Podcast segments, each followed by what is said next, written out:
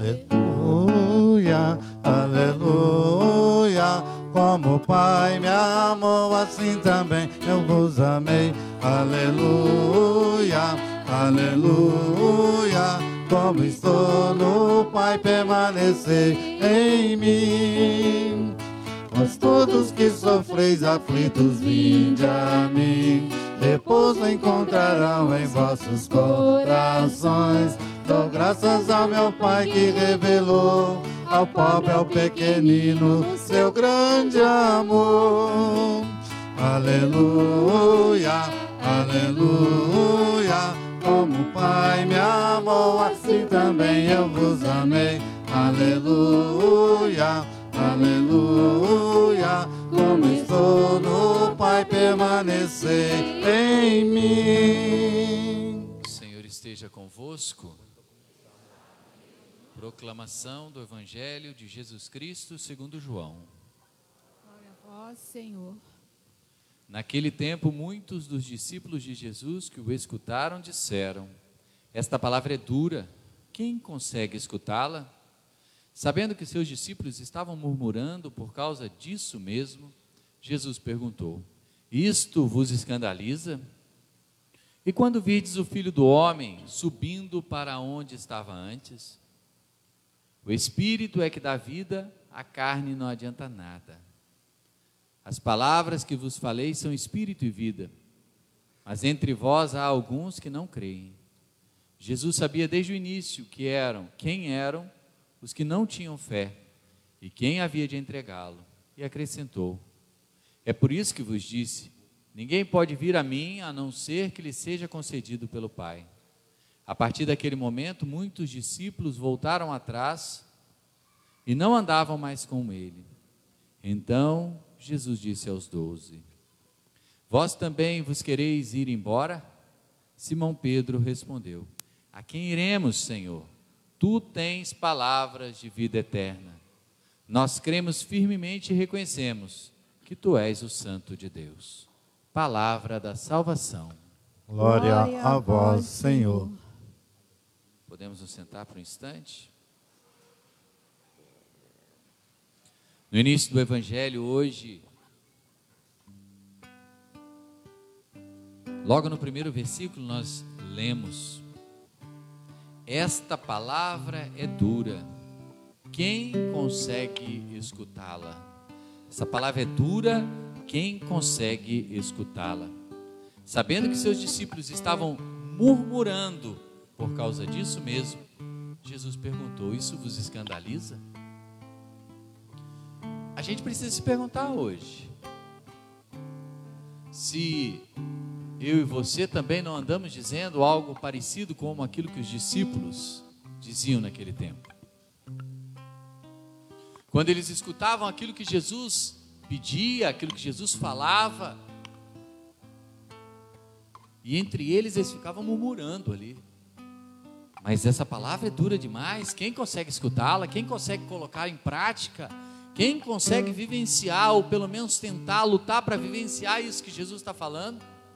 E Jesus se aproxima deles, e Jesus fala mais ainda sobre eles, leva eles ainda um pouco mais fundo, quando fala da ascensão, embora eles talvez, provavelmente não tenham entendido nada daquilo que Jesus disse, porque Jesus disse: E quando vides o filho do homem subindo para onde ele estava antes, ou seja, para o Pai. E aí diz a palavra que muitos foram deixando de seguir Jesus. A grande pergunta para mim, para você, para cada um de nós que estamos nessa igreja, que estamos acompanhando essa celebração é: será que a palavra que Jesus fala hoje é, também escandaliza a mim ou a você? Ou será que eu, Renato, você aí? Ou será que você diz assim: eu acolho a verdade de Deus, eu acolho aquilo que está na palavra de Deus, eu acolho aquilo que Jesus me fala e luto para colocá-lo em, colocar em prática na minha vida, mesmo que muitas vezes eu não consiga. Porque o fato de conseguir ou não aí é outra coisa, mas eu luto para conseguir, embora muitas vezes eu não consiga. É assim mesmo, mas eu luto para colocar em prática a palavra de Deus, ou a palavra de Deus ainda está sendo dura demais para cada um de nós, ou para muitos de nós. Porque a gente precisa ficar atento, porque a porta de entrada para o reino dos céus é larga, o caminho é espaçoso, é assim? Ou não? Sim ou não? Como é que é? O caminho e a porta é estreita. É estreita. A porta para o reino de Deus é estreita. Por isso que a palavra de Deus, por isso que aquilo que Jesus falou para aquelas pessoas, para os discípulos e para tantas pessoas no Evangelho, por isso que a palavra de Deus hoje também, ela é exigente. Porque é exigente. Agora, a grande pergunta é: como eu, como você, como nós estamos encarando a palavra de Deus? Será que do mesmo, da mesma forma que essas pessoas no Evangelho? Será que a palavra de Deus ainda me escandaliza hoje?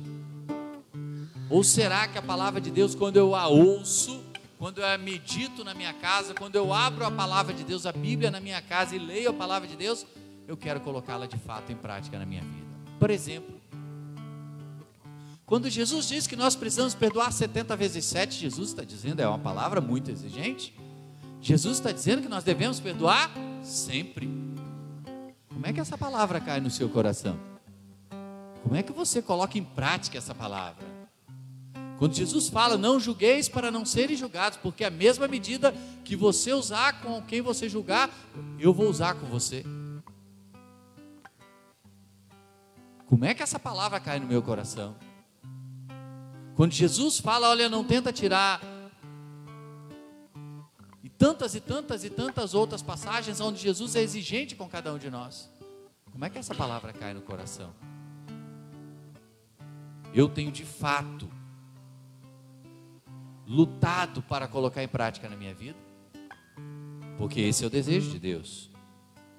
Que podemos correr o risco de ficar murmurando como aquele povo, os discípulos que seguiam Jesus e que deixaram Jesus, muitos deles diz a palavra mas é muito interessante, gente, se nós voltarmos para a primeira leitura, vemos aquele povo de Israel, porque era desse povo que Josué estava falando com esse povo na primeira leitura. Esse povo que Deus escutou o clamor deles, que eles já estavam lá na escravidão do Egito há mais de 450 anos, e um dia esse povo rezou de um jeito diferente, e quando eles rezaram de uma forma diferente, Deus ouviu a oração daquele povo. E aí vocês lembram muito bem Deus chamou Moisés, Moisés convocou Arão e os dois foram até o Faraó. E aí Deus fez muitos milagres e aquele povo foi liberto do Egito, da escravidão do Egito.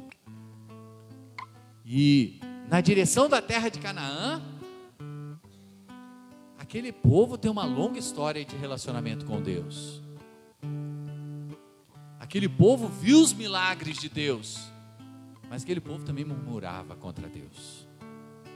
Quando alguma coisa ameaçava dar, dar errado, aquele povo logo se lascava a murmurar de Deus.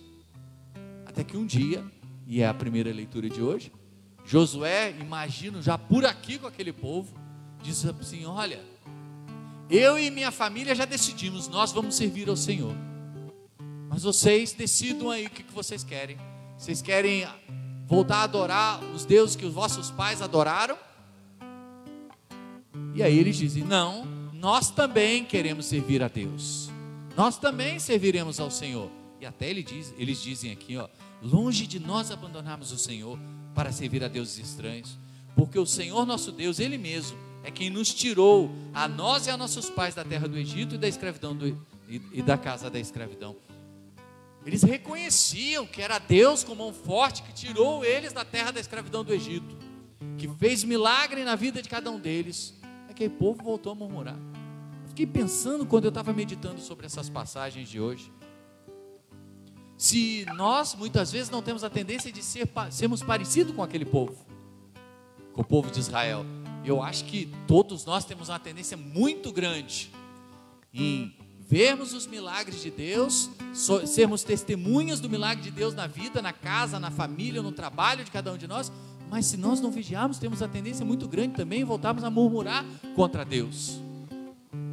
Então, quando tudo está mais ou menos bem ou bem, nós lembramos das maravilhas de Deus. Glória a Deus. Mas quando as coisas não andam muito bem, pode ser que a gente tenha a tendência a voltar a murmurar de Deus, como aquele povo de Egito, do Egito. E hoje Deus está perguntando para mim, para você, para todos nós: a quem vocês querem servir? Hoje Deus se utiliza de, de Josué para perguntar para cada um de nós: a quem quereis servir? E eu e você devemos dar uma resposta para Deus hoje de novo. Eu e minha casa serviremos ao Senhor. Eu vou servir ao Senhor. Hoje Deus está perguntando para você. Hoje Deus tirou você lá da tua casa, trouxe você a essa igreja para perguntar para você quem você quer servir. E Ele está certamente esperando uma resposta de cada um de nós. Mas uma coisa é fato, gente. Não é da boca para fora, entende? É daquilo que brota lá do fundo do teu coração. Eu quero servir a Deus de verdade. Eu quero buscar a Deus de verdade. E aí aquilo que nós lemos no Salmo, ouvimos no Salmo e lemos no Salmo, se realiza na vida de cada um de nós. Mesmo no meio de tantas dificuldades. Olha o refrão do, refrão do Salmo de hoje. Provai e vede quão suave é o Senhor. O Senhor pousa seus olhos sobre os justos e seu ouvido está atento ao seu chamado. Clamam os justos e o Senhor bondoso escuta e todas as angústias o liberta. Do coração atribulado ele está perto e conforta os de espírito abatido. Mas isso é para quem? Isso é para aqueles que de fato estão dizendo: Eu e minha casa serviremos ao Senhor. Eu e minha casa queremos buscar ao Senhor. E olha, gente, muitas vezes nós descemos, nós, eu, como diácono permanente, eu também sou pai, sou esposo, sou pai. Muitas vezes nós deixamos passar batido a autoridade que Deus dá para cada um de nós que já somos casados, que já temos o sacramento do matrimônio, que somos pais. Deixamos passar batido a autoridade que Deus dá para cada um de nós e que, é, e que advém do sacramento do matrimônio. Nós deixamos de rezar, o esposo deixa de rezar pela esposa, esposa deixa de rezar pelo esposo, os pais deixam muitas vezes de rezar para seus filhos, deixam de abençoar os seus filhos, de invocar a bênção de Deus sobre os seus filhos. Nós vamos nos esquecendo. Nós vamos nos esquecendo. E acabamos nos esquecendo, corremos o risco até de nos esquecer de Deus. Vamos nos esquecendo de coisas coisas que deveriam ser muito importantes para cada um de nós. E olha só, escutem a oração do dia de hoje é muito significativa para a gente, que diz assim, ó, ó Deus, que unis os corações dos fiéis num só desejo, dai ao vosso povo amar o que ordenais e esperar o que prometeis agora, olha, para que na instabilidade deste mundo fixemos os nossos corações onde se encontram as verdadeiras alegrias. Para que na instabilidade deste mundo fixemos os nossos corações onde se encontram as verdadeiras alegrias. É ou não é? Que na instabilidade desse mundo, gente, o nosso olhar se desvia muitas, corre o risco de se desviar muitas vezes de Deus. E a gente se perder no tumulto dessa vida corrida que nós temos, perder, deixar que o nosso coração muitas vezes se afaste de Deus. Como eu estava dizendo, a gente esquece de abençoar os nossos filhos. E vai passando batido isso. A gente esquece de abençoar um ao outro, marido abençoar a esposa, esposa abençoar o marido e invocar a bênção de Deus como se isso fosse uma coisa banal, e não é uma coisa banal. Ser cristão também passa por isso. Ser cristão também passa por isso, em acreditar para valer que esse Jesus que nós estamos lendo do Evangelho, ele está presente no meio de nós. Que esse Jesus é o mesmo de ontem, é o mesmo de hoje e será para todo sempre. Sabe por quê, gente? Porque senão, que tipo de católicos nós estamos sendo? Que tipo de cristãos católicos nós estamos sendo de verdade? Será que nós estamos sendo aquele católico de vir à igreja no domingo porque estamos acostumados a vir à igreja no domingo? Não tem sentido. Isso não tem sentido. Se ao sair da porta desta igreja, eu e você, nós não lutarmos para colocar em prática essa palavra de Jesus, por isso que Jesus estava dizendo, e muitas pessoas deixaram de seguir Jesus. Jesus não ficou alisando a cabeça dessas pessoas dizendo: "Não, o que que você precisa? Como que você quer que a minha palavra seja anunciada para você? Porque eu vou anunciar do jeitinho que você quer". Não, não é assim. Não é assim. Não é a palavra de Deus ou Jesus que precisa se conformar com a minha vida, sou eu, Renato. É você que precisa se conformar com a vida, com a vida e com a palavra de Jesus. Tanto é que em Romanos 12, São Paulo vai dizer: Não vos conformeis com o mundo, mas transformai-vos pela renovação do vosso espírito. Sou eu e você, meu irmão e minha irmã, que precisamos nos abrir para irmos nos transformando. Porque, como eu dizia no início da homilia, a porta do reino do céu é estreitinha. E essa transformação que eu e você vamos passando vai como que afinando cada um de nós e preparando a gente para entrar no reino dos céus. Mas eu e você precisamos ir nos preparando. A gente não pode brincar de ser católico. A gente não pode brincar de ser cristão. A gente precisa, no meio da luta, no meio das dificuldades, no meio da instabilidade desse mundo, não deixar de fixar os nossos olhos naquilo que traz a verdadeira alegria para cada um de nós. Eu e você trabalhamos, eu e você temos a, o, o, trabalho duro dos nossos dias, eu e você temos as nossas famílias, e eu falo com você porque eu tenho a minha. Nós temos as dificuldades do dia a dia de cada um de nós. Mas mesmo no meio de tudo isso, nós não podemos deixar de fixar os olhos naquilo que não passa, que é a verdadeira alegria, o que a igreja diz para cada um de nós. Porque senão, gente, essa vida perde o sentido. Quantos de nós aqui já perdemos entes queridos? Provavelmente todos nós. Talvez perdemos um pai, uma mãe, um avô, uma avó, algumas pessoas de mais idade. Quantos nós perdemos pessoas queridas e quando nós estamos num, num, velório de um ente querido nosso, é aí que nós paramos para refletir muitas vezes, porque no dia a dia parece que a gente não tem tempo para parar para pensar o que vai ser da minha vida ou da nossa vida quando eu partir daqui. Aí que está. É para isso que você vem à igreja também, para que no dia a dia a gente pare e pense: a vida que Deus nos dá é um presente de Deus mas é um princípio, é uma semente de eternidade. E o que, que eu estou fazendo com essa semente no meu coração? O que, que eu estou fazendo com essa semente na minha vida? Ela está germinando, ela está crescendo e eu produzindo frutos para o reino de Deus? O fato é que aonde quer que eu e você estejamos, Deus está sempre chamando a gente de volta. Deus está sempre convidando e convocando eu e você para proclamarmos o senhorio dele sobre a nossa vida. Não importa aonde você esteja, não importa se você está próximo de Deus, se você está distante de Deus. Deus nessa noite está mais uma vez de braços abertos, acolhendo a mim e a você, a cada um de nós. Deus te trouxe nesta igreja também para acolher você. Também para dizer para você que bom que você está voltando, que bom que você voltou. Que agora você volte de um jeito diferente, de uma forma diferente, de uma maneira diferente você acorde para esta realidade. Mas Deus acolhe cada um de nós. Feche um pouco os seus olhos nessa hora. Aquela pergunta que Josué fez para aquele povo de Israel, Deus está fazendo para cada um de nós hoje. A quem você quer servir? Qual é a resposta que você dá aí no fundo do teu coração? Aquele povo disse, Josué primeiro com a família dele, mas depois aquele povo, eu e minha casa serviremos ao Senhor você está dizendo aí para Deus no seu coração, na sua intimidade nesta hora? Mas Deus está perguntando para cada um de nós nessa noite: a quem você quer servir?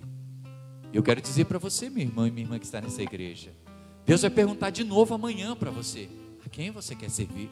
Deus vai perguntar na terça, na quarta, na quinta, na sexta, no sábado, todos os dias da tua vida, Deus vai estar perguntando para você: Renato, a quem você quer servir?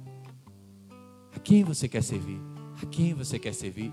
E todos os dias eu tenho que renovar a minha entrega a Deus, dizendo: Jesus, eu e minha casa serviremos ao Senhor.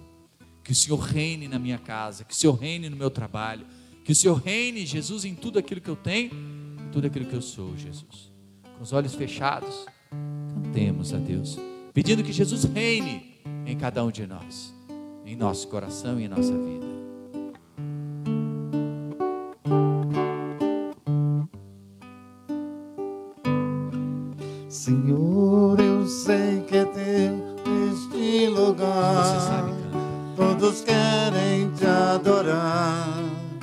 Toma a tua direção.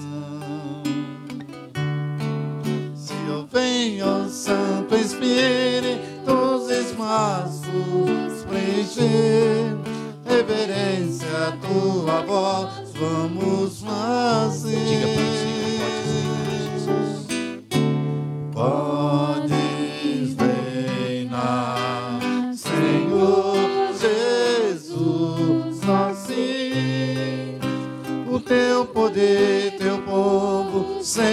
Sentirá. Que bom, Senhor, saber que estás presente aqui. Reina, Senhor, neste lugar. e. Visita cada irmão, ó meu Senhor, dá-lhe paz interior e razões para te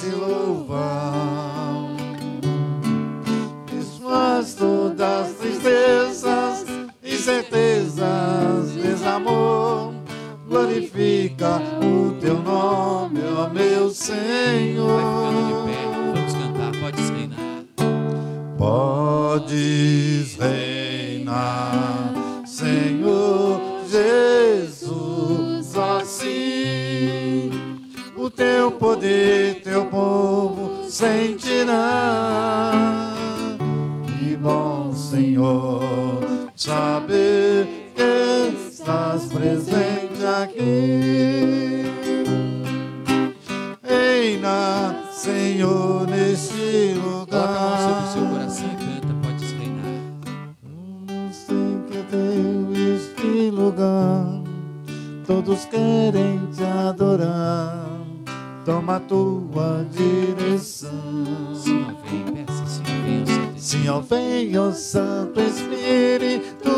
os espaços preencher. Reverência. A tua voz, vamos Agora fazer. Podes reinar, Senhor Jesus, assim o teu poder, teu povo sentirá. Que bom, Senhor, saber que estás presente